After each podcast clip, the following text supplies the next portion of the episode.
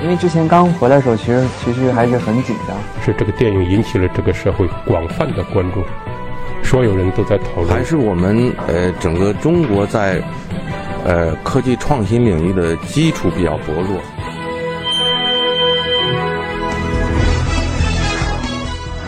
影响有影响力的人，中国新闻周刊。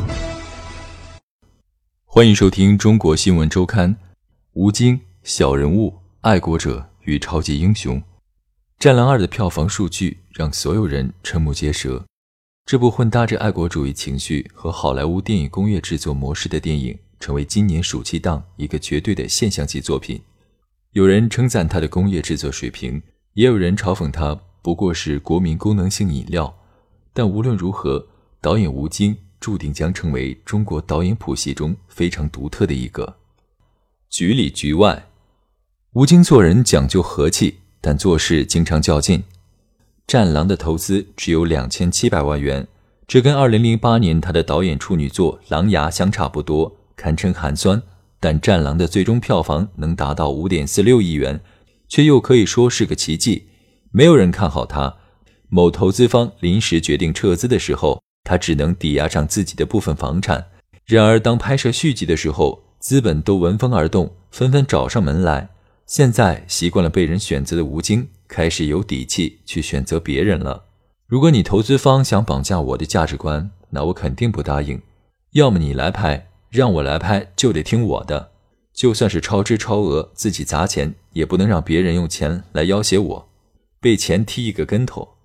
就在此时，相识十年的老大哥宋哥正担任北京文化董事长。在看过剧本之后，本来也希望投资。在与吴京沟通之后，双方达成协定，北京文化只投资五百万元，并另外以保发行底的形式赚增量的部分。就这样，发行方为吴京减小了制作的风险，提前回本，而吴京则投桃报李，让渡了保底数额以外票房的盈利空间。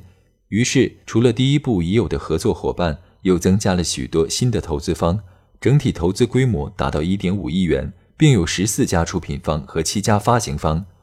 事实上，拍摄第一部的时候，吴京便找过宋哥，但因种种原因，合作没有达成。很久之后，宋哥才看了《战狼》，他还是不太相信这部制作投入如此寒酸的电影，竟然有五亿元票房。第一部的成功或许不太符合商业逻辑。但在投石问路之后，续集的成功却基本上是可以预料到的。在看了《战狼二》的剧本之后，宋哥从商业的角度算了一笔账：如果续集在剧情上延续第一部的架构，在制作水平上提升到好莱坞的高度，那么这部作品的票房将呈规模化增长，至少达到八亿到十亿元。最终保底的数额定在了八亿元，制作方提前得到了二点一七亿元的回报。宋哥还承诺帮吴京引进好莱坞团队，并由北京文化主要负责电影的发行等环节。此后，他安排北京文化电影事业部总经理张苗与吴京一起赴美国与好莱坞团队进行沟通，并最终选定了《美国队长三》的动作团队和《加勒比海盗》的水下摄影及救援团队。除了资本的追逐之外，许多军事场面的实现也都在南京军区政治部电视艺术中心的支持下完成。事实上，早在筹拍《战狼》期间，吴京就曾到南京军区特种部队训练了整整十八个月。这样的努力给吴京带来了丰富的回报。他对枪支武器的熟悉程度，让来自美国的枪械专家也感到惊讶。我喜欢老一辈的艺术家们，他们演农民就去下乡生活半年，演武打片就真的去练武术。而吴京在拍摄过程中的种种需求，也都得到了支持。比如影片中的坦克大战，他们也想看到中国的先进武器和军事实力得到合适的展示。他补充道：“就这样，商业逻辑、国家形象在吴京强烈的个人意志与表达中相互磨合，被好莱坞工业体系助燃的民族热情，也等待着在一个合适的时机，在手持小国旗和爆米花的观众那里得到前所未有的响应与宣泄。”很快，电影便开拍了。据宋哥介绍。这次的拍摄很大程度上遵从了工业化的拍摄方式，很多动作和枪战戏都是提前设计好的，演员非常明确自己的点位，拍摄过程效率很高。国际化的团队让这种拍摄方式成为可能，同时，这也源自宋歌在长期的国外考察中获取的经验。此前，他曾参加过俄罗斯著名导演提莫·贝克曼贝托夫的电影公司，后者向他展示了拍摄好莱坞大片《通缉令》时的工作场景。此后数年，宋歌一直希望好莱坞的工业体系可以嫁接到中国来，这在《战狼二》中得到部分实现。但事实上，吴京依旧跟以前一样，在片场忙里忙外，剧组一千七百多人，管理起来比以往更加费劲。白天他需要不断在导演和演员的身份之间来回转换，晚上则需要对演员进行调度，同时想着第二天的戏该怎么拍。不同于宋歌在接受媒体采访时所强调的重工业拍摄方式，在南方周末的一篇报道中，编剧刘毅将吴京的这种工作方式戏称为“手工业电影”。有人说他如同青年军官一样管理着他的士兵，也有人说他有时候不像一个老板。对敬业的员工表现出兄弟般的尊重，对那些懒散的表现则当场报之以愤怒的回应。但他觉得自己的工作方式只是出于一名动作演员的本能，并以此要求那些普通的场务和演员。为了拍水下打斗的场景，他在身上绑着铅块，一次次跳下水面，累到虚脱。好友于白眉对此不解，觉得他疯了。据于白眉介绍。吴京对某位参演过《美国队长三》的替身演员在一场打斗戏中的表现不太满意，便亲自做示范，每次都是重创在地，让自视甚高的对方也对眼前这位演员出身的导演表示了尊重。于白眉称这种工作方式归结为吴京的有瘾。如果一个特别难的动作让替身做，他就觉得亏了，所以一定得自己来。最终拍摄过程花费十个月。剧组远赴非洲和国内多个地方，共完成了四千零七十七个镜头，素材将近四个小时。在所有镜头都拍摄完毕之后，这部影片开始做减法。吴京将影片剪到了一百四十分钟，但宋歌和于白眉都觉得太长，应该符合类型片的习惯，在一百二十分钟左右最好。于白眉这样说道。于是，更多的镜头被删去。由于担心观众会因不适应这种重工业大片而走神。他们留下了大部分的打斗场景，让吴京扮演的主角看起来像是一位超级英雄，从一开始便全程高能。这也导致影片的打戏过于频密，而在送审的过程中，有些可能涉及政治内容的镜头不得不删去。演员高明本来在短片中短暂出镜，扮演一位不动声色的首长，但这个片段并没有出现在最终的版本中。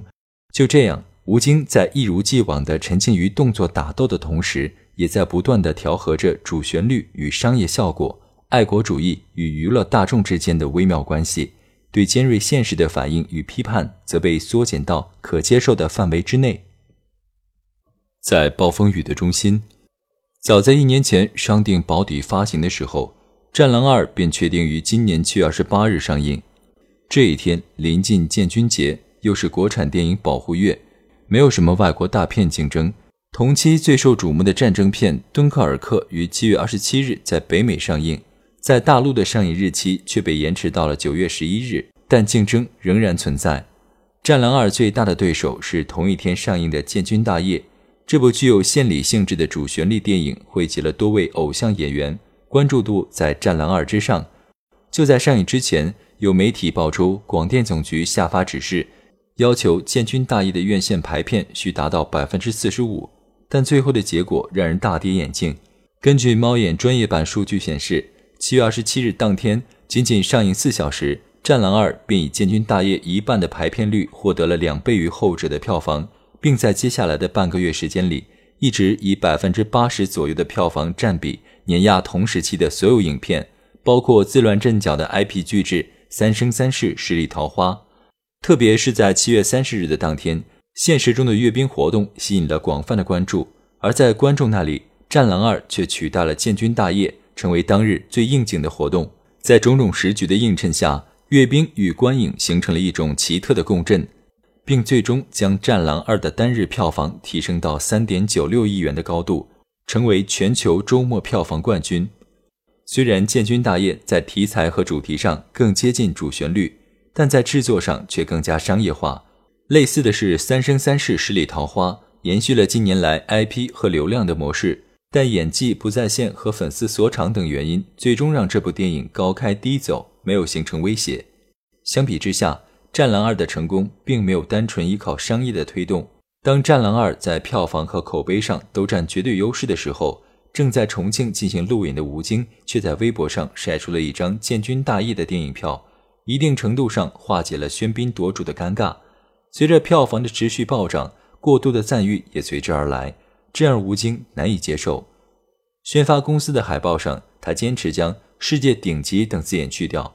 有人觉得他在成龙、李连杰和甄子丹之后，开创了自己的动作片时代；也有人邀请他参加金融讲座，分享自己的成功经验。都疯了吧？我就是拍一部电影而已，不要给我这么大的帽子。相比之下，网络上的喧哗或许更加让他难以招架。《战狼二》的票房大卖，让很多影评人对其中的工业化程度和类型化尝试感到惊喜。然而，爱国情绪一旦在这种心理的翻转过程中被复兴，争论也随之而来。著名影评人大旗虎皮将这部影片称之为“国民功能性饮料”。也有论者指出，除了很多剧情存在优化空间之外，电影中所呈现出的自豪感，夹杂着对成为优等公民的渴望。这仍然没有摆脱传统秩序和思维的窠臼。有人直接将这部电影称作爱国生意。更让人遗憾的是，一些人开始质疑吴京和他家人的国籍，并称吴京在护照上公然造假。这些言论让心直口快的吴京感到愤怒，并在接受采访时公开应对，声称批评的声音是因为跪久了。他笃信个人的努力，也像一个军人那样，完全将爱国当做自己的使命。完全不觉得宣传国力和民族自豪感和娱乐大众之间有任何不可接受的矛盾，也不明白影片接受过程中的种种纷争背后可能隐藏着怎样的意识形态漩涡。我师傅跟我说了，在采访中的最后，吴京想要援引师傅吴斌对自己告诫的话，但身边的合作伙伴打断了他，提醒他已经到了下一站影院，该下车了。他不得不仓促地走出车门，面带微笑。走向通道，两边是涌动的人潮、手机镜头和小国旗。女粉丝们激动地叫着他的名字，有的还带着孩子和老人。